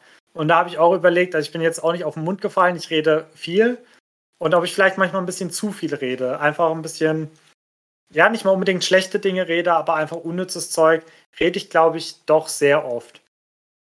Ja, ich weiß nicht, ob das wirklich so schlecht ist, aber dieser Vers fordert mich immer wieder heraus, mir hat da auch wieder neue Gedanken zu machen. So, vielleicht rede ich auch manchmal zu viel Nonsens vor mich her, einfach um ein bisschen lustig zu sein. Wie gesagt, jetzt nicht, nicht mal irgendwas Schlechtes, nicht irgendwie zotige Witze oder so, aber einfach, ja, viel Blödsinn. Ja, weil wir hatten es ja auch schon kurz bevor es ums Vaterunser ging, davon, dass Gott kein Fan von leeren Worten ist, von irgendwas dahergeplapperten, irgendwas dahergestammelten, und ich kann mir halt auch gut vorstellen, dass gerade durch so Klatsch und Tratsch und was auch immer, halt diese beiläufigen Worte oder wie sie heißt, unnütze Worte, dass da halt auch viel, viel schneller zum Beispiel lästerliche Worte werden. Das, ja, erbauliche Worte, das sind Sachen, die überlegt man meistens gut, ne? Oder Komplimente, da, ne, die, die richtet man sich ein bisschen im Kopf äh, vor, ne? Wie bringt man es gut rüber? Aber so die, dieses dumme Geschwätz, ne, das, das kommt einfach so und da ist dann halt seltener was Erbauliches dabei. Von dem her, ja, kann ich es voll nachvollziehen, dass er jetzt die unnötigen Worte eher zu den schlechten dazu zählt, statt zu den guten. Genau, und dann in äh, Vers 37, da heißt es bei mir in der Übersetzung, eure Worte sind der Maßstab, nach dem ihr freigesprochen oder verurteilt werdet. Und das ist ja relativ spannend, wenn du überlegst, es gibt ja auch die Stelle, wo es heißt, der Maßstab, der, den ihr an andere anlegt, der wird an euch angelegt werden. Hier ist es ähnlich, nur es geht halt um die Worte. Und ja, ich habe mich da wieder zurückbezogen auf mein Lästern und auf meinen göttlichen Optimismus. Also wenn, wenn ich halt schnell dabei bin, über andere schlecht zu reden, hinter ihren Rücken irgendwie so zu zerreißen, dann dann wird Gott das auch über mich machen. Und ich will ja nicht, dass Gott über mich lästert. Ich will ja auch, dass er mich liebevoll und optimistisch anguckt. Von dem her ist es einerseits halt das, das Positive, ne, dieses, wenn ich mich bemühe, besonnene Worte, freundliche Worte zu finden, die andere aufbauen, dann ist es gut für mich, weil dann mir gegenüber auch milde äh, gewaltet mir, weil ich milder erfahren werde. Und dann habe ich noch ein bisschen weiter gedacht, wenn, wenn jetzt andere Leute zum Beispiel schlecht über mich reden, mich beleidigen, wie auch immer, und wenn ich dann überlege, oh, das wird ja dann an dir angelegt, dann äh, kann es zum einen so mich vom, vor irgendwelchen unguten Rachegedanken äh, ja, beschützen, weil, weil ich nicht denke, ah, jetzt muss ich dem aber heimzahlen, also, weil, weil ich einfach weiß, oh, der ja, schaufelt gerade sein eigenes Grab. Und im Idealfall kann mir das dann auch so ein bisschen Mittel zur, zur Feindesliebe sein, wenn ich dann vielleicht sogar Mitleid mit ihm habe, weil ich merke, oh, der legt gerade ziemlich hohe Maßstäbe an ja, mich und somit sich selber später an. Genau, so, dass man es halt in, in, beide Richtungen nutzen kann. Einmal das, das Positive, aber dass man halt auch das Negative wieder nutzen kann zum, ja, halt zum positiven Nutzen. Ja, doch, da gefällt mir die Auslegungsvariante deiner Bibelübersetzung sehr gut mit diesen Maßstäben. Du hast ja gesagt, das hatten wir in den Kapiteln davor ja auch schon mal mit den Maßen, die wir anlegen. Und es passt ja auch wieder zu den Schriftgelehrten, die ja am Anfang des Kapitels auch so hart über Jesu Jünger gerichtet haben, die sich am Sabbat halt ein paar Früchte gepflückt haben. Dann können wir von mir aus auch weitergehen in den nächsten Abschnitt. Verse 38 bis 42 ist bei mir überschrieben mit die Zeichenforderung der Pharisäer. Und da finde ich ganz spannend, dass jetzt einige Schriftgelehrte und Pharisäer zu Jesus hingehen, ihn mit Meister ansprechen. Also es ist ja dieses Höhergestellte. Sie sehen ihn als Meister an oder sagen es zumindest. Und jetzt möchten sie Zeichen sehen. Und das, obwohl wir jetzt in den Kapiteln davor schon ganz viele Wundertaten von Jesu gesehen haben, wir ganz viel darüber lesen durften und sie es ja bestimmt auch gehört haben. Vielleicht sind sie nicht persönlich dabei gewesen, aber sie haben es von ja, ihren Kollegen gehört.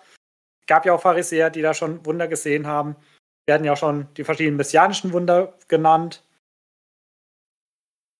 Ja, ich glaube, das ist trotzdem auch was, was mich heutzutage wieder anspricht, weil ich weiß nicht, wie es dir geht, aber manchmal wird mir ja schon gern irgend so übernatürliches Zeichen sehen. So, man glaubt an Gott, aber manchmal geht man schon so in den Tag und sagt, ja, ich möchte gerne jetzt irgendwie was Großes sehen, irgend so was Übernatürliches. Und ganz spannend finde ich auch, dass Jesus hier gar nicht groß drauf eingeht. Er lässt sich da jetzt nicht herab, er lässt sich von ihnen nicht instrumentalisieren und macht dann eine Zauberschau, sondern er weist sich sofort zurecht.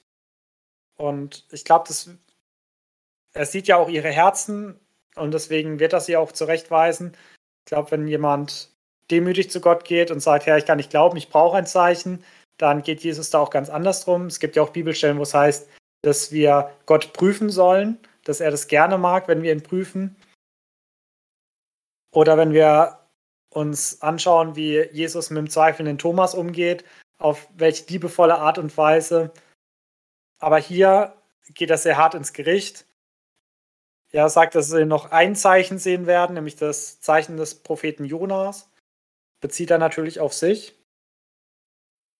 Da würden mich deine Gedanken zum Vers 40 interessieren. Da sagt er ja, so wird der Menschensohn drei Tage und Nächte, also drei Tage und drei Nächte in den Schoß der Erde sein. Ist da die Bibel unkorrekt oder hattest du dir da auch was angestrichen? Ist dir das aufgefallen, was er sagt? Und wir kennen ja die Ostergeschichte, dass er von Karfreitag bis Ostersonntag im Grabe lag. Äh, ja, klar, also man denkt zuerst drei Tage okay, aber es waren jetzt eigentlich nur zwei Nächte. Ne? Ich habe es mal so gehört, dass das einfach von der Zeitrechnung äh, einfach so, so war, dass man immer die, die vollen Tage dann auch auf die Nächte gerechnet hat oder irgendwie. Ich bin mir da auch nicht ganz sicher. Ich habe es auch nie groß hinterfragt. Ich habe das immer so akzeptiert, was ja doch sehr, sehr eindeutig ist, was, was er meint. Okay, sehr schön. Ich habe einen Ausleger rausgesucht, der das beantwortet hat. Mich wollte es nur interessieren, ob du da auch drüber gestolpert bist oder weil ich glaube, beim ersten Lesen ist mir das gar nicht so aufgefallen. Man liest es einfach ja drei Tage und wissen ja, ja, an Ostern drei Tage tot. Und im Glaubensbekenntnis im Apostolischen sagen wir auch, glauben an den auferstanden ist am dritten Tage. Und genau, es ist einfach so, wie du schon richtig gesagt hast, ist diese jüdische Zeitangabe. In der damaligen Sprache gab es halt kein Wort für Kalendertage. Und wenn man über Kalendertage geredet hat, hat man von Tagen und Nächten geredet. Wir kennen es ja aus dem Schöpfungsbericht. Es wurde Abend, es wurde Morgen. Also auch der Tag beginnt nach jüdischer Zeitrechnung am Abend. Also wir nehmen jetzt zum Beispiel am Montagabend die Podcast-Folge auf. Und das heißt eigentlich, sobald die Sonne untergegangen ist, ich weiß nicht genau, um wie viel Uhr da der Cut ist, ich glaube auch um 6 Uhr rum oder so, ist dann eigentlich schon Dienstag. Deswegen gibt es ja auch in der katholischen Kirche Vorabendmessen, also zur Sonntagsmesse kann man auch Samstagabend schon hingehen, weil die auch nach dieser jüdischen Zeitrechnung arbeiten und sagen, okay, schon Samstagabend ist Sonntag. Und deswegen, wenn Jesus hier von den drei Tagen und drei Nächten redet, redet er einfach in der jüdischen Sprache von den drei Kalendertagen. Also wir haben Freitag, wo er gekreuzigt wurde, ins Grab gelegt wurde, Samstag, wo er im Grab gelegen ist und Sonntag, wo er auferstanden ist. Also drei Kalendertage und auf die spricht er an. Und hier auch dieser Vorbezug. Jona hat es schon erlebt. Jona war schon ein Bildnis darauf. Aber die Pharisäer, die jetzt ein Zeichen fordern, die werden es halt nochmal sehen, dass Jesus wirklich dieser, also bezeichnet es in den folgenden Versen, mehr als Jona. Der, der da ist, ist mehr als Jona, er ist mehr als Salomo. Und hier auch schon diese Vorankündigung, so ihr werdet sehen und ihr werdet trotzdem nicht glauben. Also, wie gesagt, er sieht ja ihre Herzen und deswegen kann er mit ihnen auch so hart ins Gericht gehen, weil sie halt schon sich entschieden haben, Jesus abzulehnen. Und er weiß, okay, sie werden dieses Zeichen sehen an Ostern, sie werden seinen Tod sehen, sie werden seine Auferstehung sehen oder mitbekommen. Und trotzdem, obwohl sie dieses letzte große messianische Wunder sehen, was durch Jona angekündigt wurde, werden sie ihn ablehnen. Und dann ist ja auch sowas ähnliches, wie wir im Kapitel der Forschung gelesen haben, wo dann andere Städte plötzlich höher gestellt werden. Und das heißt, die Leute von Ninive werden auftreten beim jüngsten Gericht und werden gegen euch Zeugnis reden, weil sie haben von Jona gehört, hatten sein Zeichen gesehen oder er hat ihnen vielleicht von diesem Zeichen berichtet. Und dann noch eine Geschichte, die mir nicht so präsent war, von der Königin aus dem Süden. Es war irgendeine heidnische Königin aus dem Süden, die angereist ist, um Salomo zu sehen. Sie hat gesagt, sie hat gerüchteweise von Salomo und von seiner Weisheit gehört und diese Gerüchte wurden übertroffen. Weil ganz oft, wenn man Gerüchte hört, ist man ja nachher enttäuscht, wenn man denen nachgeht, wenn man den Grund der Gerüchte aufsucht, aber sie, sie ist im Grund auf den Grund gegangen und sagte dann, okay, diese Weisheit des Salomos, diese göttliche Weisheit, war größer noch, als ich in den Gerüchten gehört habe. Und davon ist ganz spannend, diese beiden Beispiele, also die Bevölkerung aus Nineveh und diese Königin des Südens, die haben diese kleineren, diese Vorgeschmäcker auf Jesus gesehen, auf Jesus seine Weisheit und auf Jesus sein Wunder. Und sie haben Buße getan, sie haben sich bekehrt. Und diese Pharisäer werden dieses große Wunder sehen. Sie haben Jesus schon gesehen, werden trotzdem ablehnen und deswegen werden sie halt auch in, ja, im jüngsten Gericht dann verurteilt werden. Ich glaube, auch das zeigt vielleicht wieder so das auf, was mit dieser Sünde gegen den Heiligen Geist gemeint ist. Dieses, sie sehen es, sie sehen diese vollendeten großen Wundertaten Jesu und sie entscheiden sich bewusst dagegen und sagen, nein, wir lehnen das ab. Ja, das erinnert so ein bisschen an, wir hatten es ja schon in Matthäus 11, von den Städten, die Zeichen und Wunder sehen und äh, generell dieses Sehen, aus dem dann Glauben wird und auch welche, die nicht sehen und trotzdem glauben. Und die sehen halt, ja, den, den, also sie werden, das wird ja erst noch angekündigt, den krassesten Beweis überhaupt sehen und trotzdem nicht glauben. Und was mir in den Versen auch noch aufgefallen ist, also beim ersten Durchlesen denkt man so, die wollten doch einfach nur sich nochmal kurz vergewissern, warum reagiert Jesus da jetzt so krass. Aber wenn man dann so ein bisschen genauer nachschaut, dann, äh, dann merkt man, dass jetzt die Beweisforderung nicht, nicht ein erster Schritt der Einsicht ist. Ne, man könnte erstmal denken, okay, sie, sie merken es gerade wirklich langsam, dass, dass er der Messias ist, wollen jetzt nur noch einen letzten Beweis und dann ist gut. Nein, es ist, ist wirklich mehr so ein, du hast vorhin gesagt, wir dürfen Gott ja prüfen und es ist gut, aber bei denen ist halt mehr so ein Versuchen. Ne? Das heißt ja auch, wir hatten es ja schon von Jesu Versuchung, wir sollen Gott nicht versuchen. Ne? Und ein, ich zwinge ihn jetzt zu einer Zaubershow, weil wenn der es nicht macht, dann glaube ich ihm nicht. Ne? Also wir können ihn nicht zu irgendwas zwingen. Und ich muss da auch nochmal an die, die Jünger von Johannes denken, beziehungsweise an Johannes, der durch seine Jünger als Boten Jesus fragt, bist du es?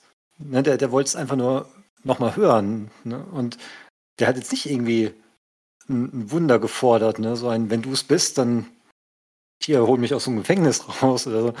Also der hat wirklich nur nachgefragt und die haben halt wirklich sehr, sehr dreist, ja, wie du schon gesagt hast, versucht, Jesus zu instrumentalisieren. Eine bisschen andere Stelle hatten wir auch schon, nee, kommen wir noch dazu, bei der Speisung der 5000, wo, wo sie ihm folgen und er dann auch sagt, ja, ihr lauft mir nur nach, weil ich Wunder tue und äh, hier Brot aus dem Nichts, also sinngemäß, zaubern kann. Ne? Aber es geht euch nicht um Glauben, es geht euch wirklich nur um diese Wunder. So denke ich, dass das bei den Pharisäern hier halt auch so war. Es fehlte nicht an Wundern. Es fehlt jetzt nicht an Leuten, die gesagt haben, ja, ich kann bezeugen, dass er hier die messianischen Wunder getan hat, sondern ja, es, es hat einfach von ihrer Herzenshaltung nicht gepasst und sie wollten wirklich einfach nur ja, ihn provozieren. Genau, und deswegen reagiert er halt auch nicht durch ein Wunder, sondern kündigt halt dieses, dieses Wunder, was er noch vollbringen wird, dieses sehr, sehr krasse, an. Und spätestens dann haben sie ja nochmal die Möglichkeit, wenn da jetzt wirklich einer dabei äh, gewesen wäre, der zur Einsicht langsam kommt, dann hat der da ja immer noch die Chance zu sagen, ui, da habe ich mich aber sehr geirrt. Genau. Und dann fand ich es noch ganz nett mit Jona und Ninive, dass er quasi wieder beide, sowohl den Propheten als auch die Stadt, bringt er hier ins Spiel. Einerseits habe ich ein bisschen darüber nachgedacht, wie, wie die Leute damals die Geschichte von Jona gelesen haben. Für die war die drei Tage und Nächte im Bauch des Fisches halt einfach so eine Zahl vielleicht. Ne? So ein, ah ja, ist da jetzt halt drei Tage drin. Und für uns ist gleich so ein, ah ja klar, ne, drei erkennen wir überall, so wie wir auch die zwölf überall erkennen, wenn sie wo auftaucht. Und ja, für die einfach nur so eine Zahl. Und wenn wir jetzt drüber lesen, haben wir da schon voll die Assoziation. Das finde ich, ist einfach so, so schön, so viel Information zu haben. Genau, und dann wirst dann halt auch noch sogar die, die Stadt mit reinnimmt und sagt, Ninive wird euch anklagen, weil sie halt ein bußfertiges Herz hatten. Damit zeigt er ihnen quasi halt so ein bisschen den Spiegel vor, ne, was es heißt, zu sehen und zu glauben und nicht zu sehen und zu, äh, und zu glauben, beziehungsweise halt auch ja, nicht, nicht zu glauben, obwohl man sieht. Genau, wollen wir dann auch gleich weitermachen? Ja, können wir gerne. Mit Versen 43 bis 45. Bei mir überschrieben mit von der Rückkehr des bösen Geistes. Bei mir heißt es die Gefahr des Rückfalls. Genau, da erzählt Jesus quasi die Geschichte dass äh, wenn ein Geist ausgetrieben wird und er dann durch die Gegend irrt und irgendwann kommt er wieder zurück und den, hier wird es mit einer Wohnung verglichen. Die Wohnung, die er verlassen wurde, die ist schon aufgeräumt, aber sie ist leer. Und dann sucht er sich noch sieben weitere Geister und zieht da wieder ein und dann wird es schlimmer als vorher. Und da wird jetzt auch nicht viel zu erklärt, aber ich meine, das Beispiel, das spricht ja schon ziemlich für sich. Und ich habe so ein bisschen dran denken müssen, als wir es von Johannes den Täufer hatten, der zur Buße aufgerufen hat. Da haben wir auch gesagt, wenn, wenn man Buße tut, ist es ja einerseits ein Abwenden von der Sünde, aber auch ein Zuwenden zu Gott. Also man muss halt auch gucken, wenn man irgendwo was aus seinem Leben ausräumt, womit man diesen Platz dann füllt. Das wird jetzt in diesem Beispiel jetzt nicht genau ähm, explizit beschrieben, aber wir sollten halt, wenn, ja, wenn böse Geister ausgetrieben werden oder wenn, wenn wir irgendwelches sündige Verhalten ablegen, wie auch immer, oder was auch immer, dass wir dann Platz für den Heiligen Geist machen, dass er halt, ja, unser Herz, unsere Herzenswohnung in Beschlag nimmt. Und ich habe mir für mich dann noch rausgeschrieben, dass es halt ein Prozess ist.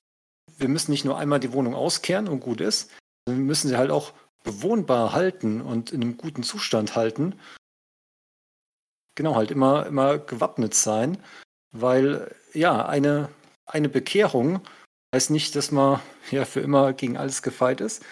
Äh, genauso wie eine Geisteraustreibung nicht heißt, dass ja, man nicht, nicht zurückfallen kann. Ja, auch hier finde ich deine Überschrift wieder sehr angenehm, weil es auch so ein bisschen in eine Auslegungskerbe reinsteckt, die mir sofort eingefallen ist. Also ich habe gedacht, so Geistesaustreibung, da können wir heutzutage ja nicht so viel mit anfangen. Ich musste da gleich an so Suchterkrankungen denken. Und bei dir ist es ja vom Rückfall. Und da musste ich an jemanden denken, angenommen, ein Alkoholiker bekehrt sich und kommt dann dadurch durch, von seiner Sucht frei. Und dann wendet er sich wieder von Gott ab und begibt sich wieder ja, weltlichen Dingen. Dann kann es ja auch sein, dass er wieder seiner Sucht verfällt und dass er dann schlimmer wird.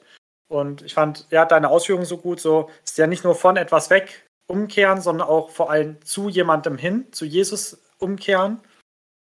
Diese Wohnung nicht frei halten, sondern mit dem Heiligen Geist, mit Jesus füllen lassen. Da muss ich wieder dran denken. Ich glaube, ich habe in der letzten Woche schon den Satz gesagt, das menschliche Herz ist kein Vakuum. Wir können nicht in einem luftleeren Raum bleiben und unser Herz kann nicht leer bleiben. Das füllt sich immer mit irgendwas. Und wenn es nicht mit Gott gefüllt ist, dann wird es mit schlechten Dingen gefüllt. Da haben es ja auch schon in den vorangehenden Versen mit diesem Herz, was gefüllt sein kann mit Gutem oder mit Schlechtem, mit einem guten Schatz oder einem bösen Schatz. Genau, ich finde, diese Auslegungsvariante ist, fand ich relativ simpel, bin ich auch selber gut drauf gekommen. Und dann in der Vorbereitung habe ich noch eine zweite Auslegungsvariante gehört, die ich sehr, sehr spannend finde, die aufs jüdische Volk abzielt und die diesen ganzen Abschnitt auf das jüdische Volk bezieht.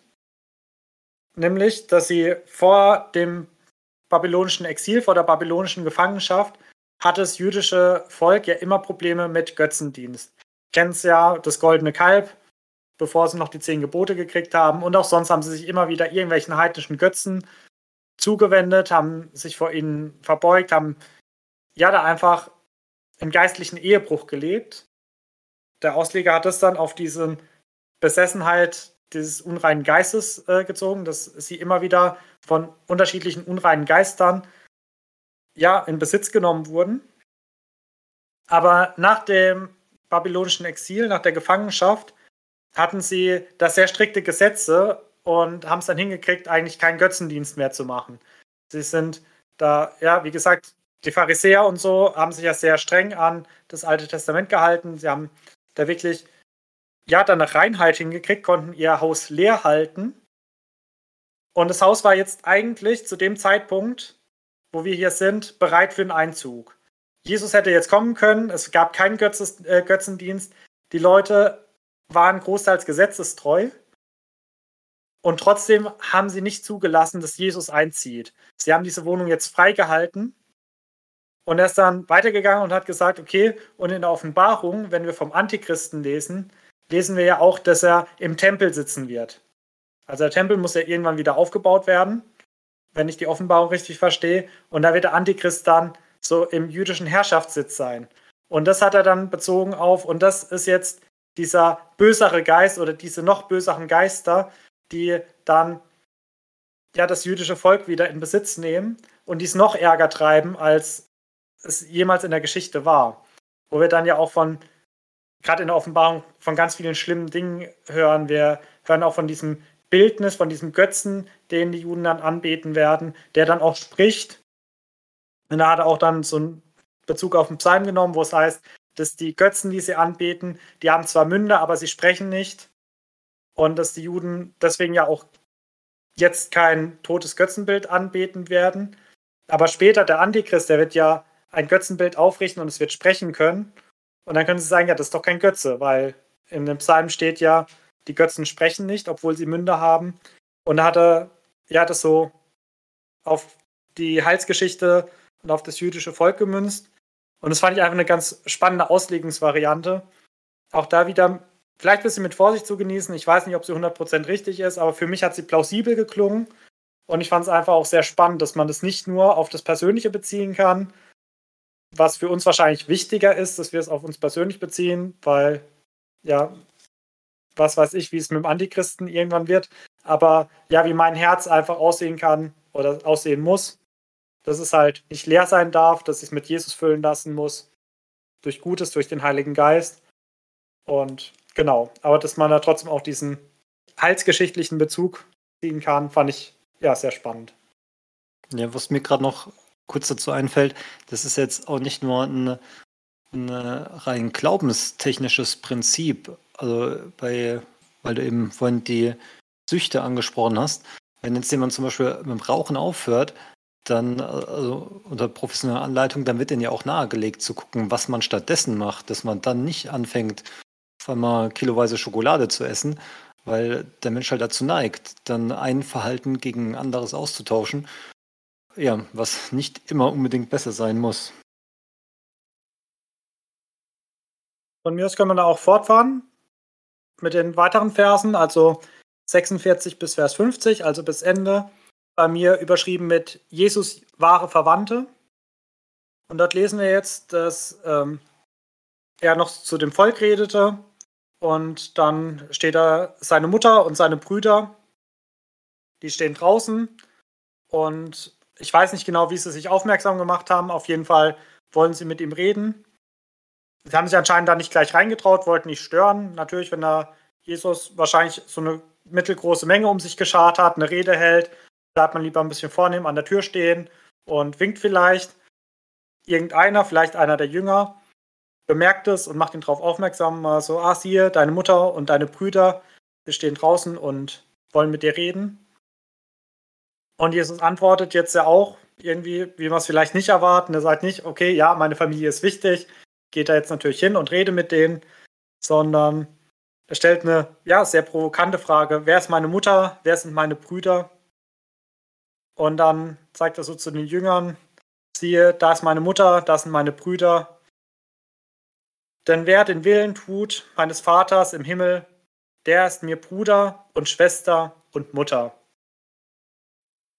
Und ich habe mir nicht so viele Notizen gemacht, aber ich glaube, so das Wichtige ist, dass Jesu Familienangehörigkeit einfach unabhängig von der Abstammung ist. Also er sagt nicht, okay, das ist die Frau, die mich geboren hat, deswegen ist sie jetzt meine Mutter, sondern wer den Willen meines Vaters tut, der ist mit mir verwandt. Und das kann man auch einerseits auf das Volk Israels beziehen.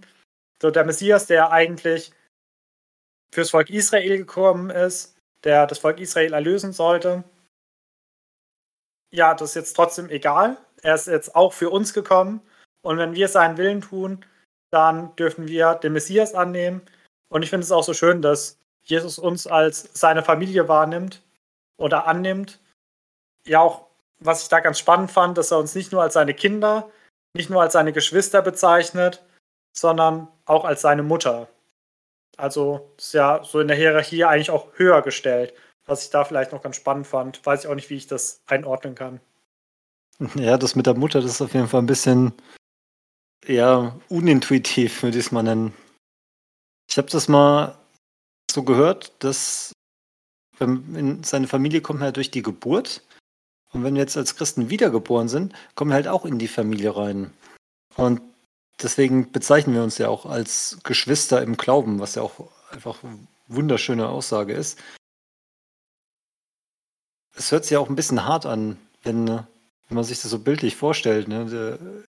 Eltern kommen gerade vorbei und es scheint ihm nichts zu interessieren. Und auch da hatten wir auch nochmal die, die zehn Gebote mit, du sollst Vater und Mutter ehren. Und jetzt lässt er die einfach draußen vor der Tür stehen und zeigt auf seinen Jünger und sagt, ja, das, das ist meine Mutter. Das, ja, finde ich, kann manchmal ein bisschen schwierig so im Einklang äh, zu bringen sein. Was ich vermute, was er mit sagen will, ist, dass wir halt zwei Familien haben. Wir haben einmal unsere weltliche Familie, mit der wir genetisch verwandt sind. Und dann haben wir halt diese Glaubensfamilie, wo alle Gläubigen weltweit dazugehören. Und dass halt diese Glaubensfamilie vom Stellenwert ein bisschen höher ist, beziehungsweise von der Priorität her wichtiger. Das heißt jetzt nicht, dass wir die anderen vernachlässigen sollen oder wie auch immer, dass die unwichtig sind, sondern das, ähm, ich habe da jetzt nochmal zurückdenken müssen, als der Jünger Jesu zwar nachfragen wollte, aber er wollte nochmal kurz zurück seinen Vater beerdigen. Also wo, wo es dann auch hieß, okay, ne, deine Familie muss hinten anstehen, wenn Jesus ruft. Und deswegen ist das, diese Priorität, glaube ich, ein bisschen schwierig für Leute, die halt aus ja, einer sehr gesunden Familie kommen. Und äh, ja, wenn dann auch nicht alle gläubig sind, kann es auch nochmal sehr, sehr schwierig sein. Und für die Leute ist es halt ein bisschen schwieriger. Aber es kann halt auch sehr, sehr positiv sein für Leute, die aus sehr schwierigen Familienverhältnissen kommen, sich nirgendwo richtig zugehörig fühlen, von ihrer Familie so ein bisschen ausgestoßen sind, wie auch immer. Für die ist es halt absolut positiv, weil die halt eine, eine neue Familie finden. Und ich kann mir vorstellen, dass das Jesus damit so ein bisschen zum Ausdruck bringen wollte, auch wenn jetzt der Sachverhalt für uns so ein bisschen ungewohnt klingt. Ja, ich fand diesen Gedanken, dass es für Leute, die aus gesunden Familien kommen, schwerer fällt als Leuten, die aus eh schon schwierigen Familienverhältnissen kommen. Da musste ich gerade noch mal an den reichen Jüngling denken. Jemand, der viel hat, der ja weltlich gesehen eigentlich gut dasteht, dem fällt es ja viel schwerer loszulassen, als jemand, der eh mit leeren Händen dasteht.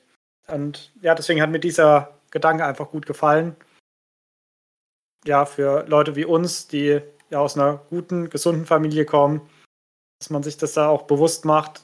Auch, ja, die muss notfalls hinten anstehen. Wenn Jesus ruft, müssen wir bereit sein, ihm zu folgen.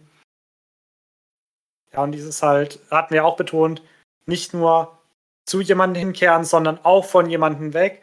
Und hier haben wir ja beides wieder drin. Also bei der Geschichte vorne dran mit dem Geist, dass wir uns vor allem zu jemandem hinwenden müssen. Aber hier haben wir nochmal diesen Aspekt drin, auch manchmal muss man sich von jemandem wegwenden.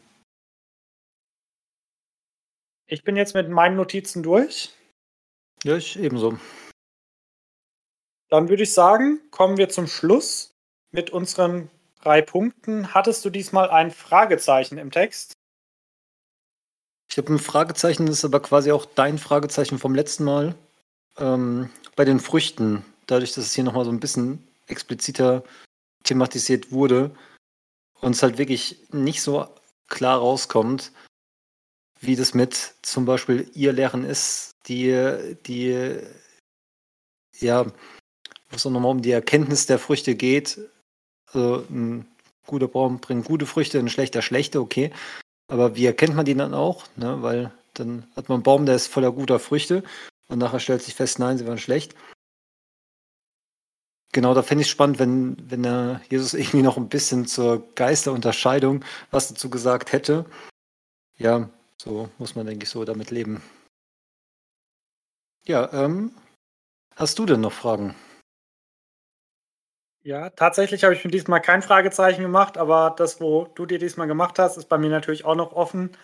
Aber ich wollte jetzt nicht bei zweimal so mehr oder weniger derselben Stelle in meiner Bibel das Fragezeichen hinmachen. Gleich mache ich deswegen einfach mal mit meinem Lieblingsvers weiter. Ich habe mir Vers 20, aber eigentlich nur 20a markiert, wo es heißt, das geknickte Rohr wird er nicht zerbrechen und den klemmenden Docht wird er nicht auslöschen.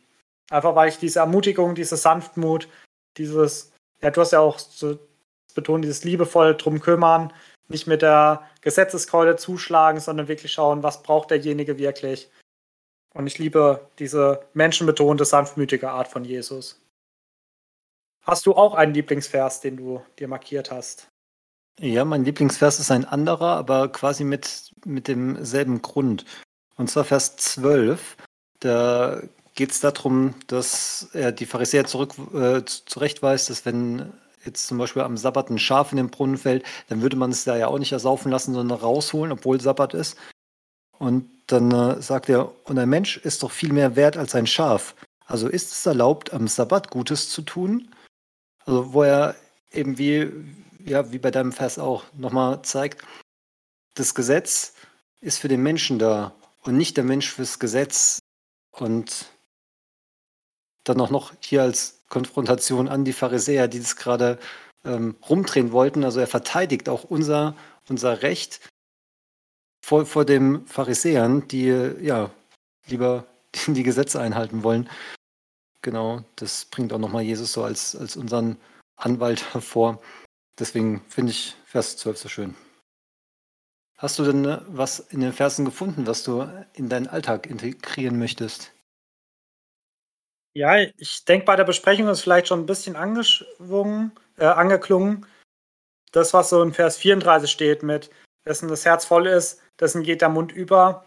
Da habe ich überlegt, dass ich mir in den kommenden Tagen und vielleicht auch Wochen noch so ein paar Gedanken drüber machen will, über was rede ich viel und zu überprüfen, passt es auch mit dem, wo mein Herz voll ist und vor allem passt es mit dem, wo mein Herz gefüllt sein sollte. Also, dass ich das einfach als Indikator nutze und mal schaue, so, ja, über was rede ich so den ganzen lieben langen Tag am meisten. Hattest du auch was, was du mit in die Woche nehmen willst als guten Gedanken? Ja, und zwar ist mir aufgefallen, es ist sehr, sehr häufig im heutigen Kapitel um dieses Schwarz-Weiß, diese Schwarz-Weiß-Ausrichtung ging. Wer nicht für mich ist, der ist gegen mich. Ein Baum bringt gute oder schlechte Früchte. Und, und ich neige oft dazu zu relativieren. Ich bin ein relativ neutraler Mensch. Ich kann viele Meinungen stehen lassen. Und am liebsten beziehe ich immer so Positionen in der Mitte. Und deswegen finde ich es so ein bisschen ermutigend, manchmal zu sagen, okay, in der Mitte ist es oft vielleicht nicht der idealste Platz, auch wenn es sich so anfühlt. Ne? Aber Jesus lebt hier einen sehr, sehr klaren, schwarz-weißen Lebensstil vor. Und ja, da will ich mich so ein bisschen herausfordern, mich da so ein bisschen anzupassen. Genau, und äh, da hoffe ich mir ein bisschen Deutlichkeit für Entscheidungen, für Herzenshaltung, für alles davon. Genau. Ja, sehr schön. Und wenn ihr, liebe Zuhörer, auch einen Lieblingsvers oder einen guten Gedanken aus dem Kapitel habt, dürft ihr uns den natürlich gerne schreiben, entweder an unsere E-Mail-Adresse buchbesprechung-bibel.gmx.de oder einfach, wenn ihr es auf Spotify hört, über die Spotify-App. Da kann man auch einfach die Antwortfunktion nutzen. Ansonsten freuen wir uns natürlich auch über alle andere Feedbacks, konstruktive Kritik. Und dann bleibt uns nichts anderes übrig, als euch in euer Wochenende zu entlassen. Wünschen euch eine gesegnete Zeit und hoffentlich bis nächsten Freitag. Tschüss. Tschüss.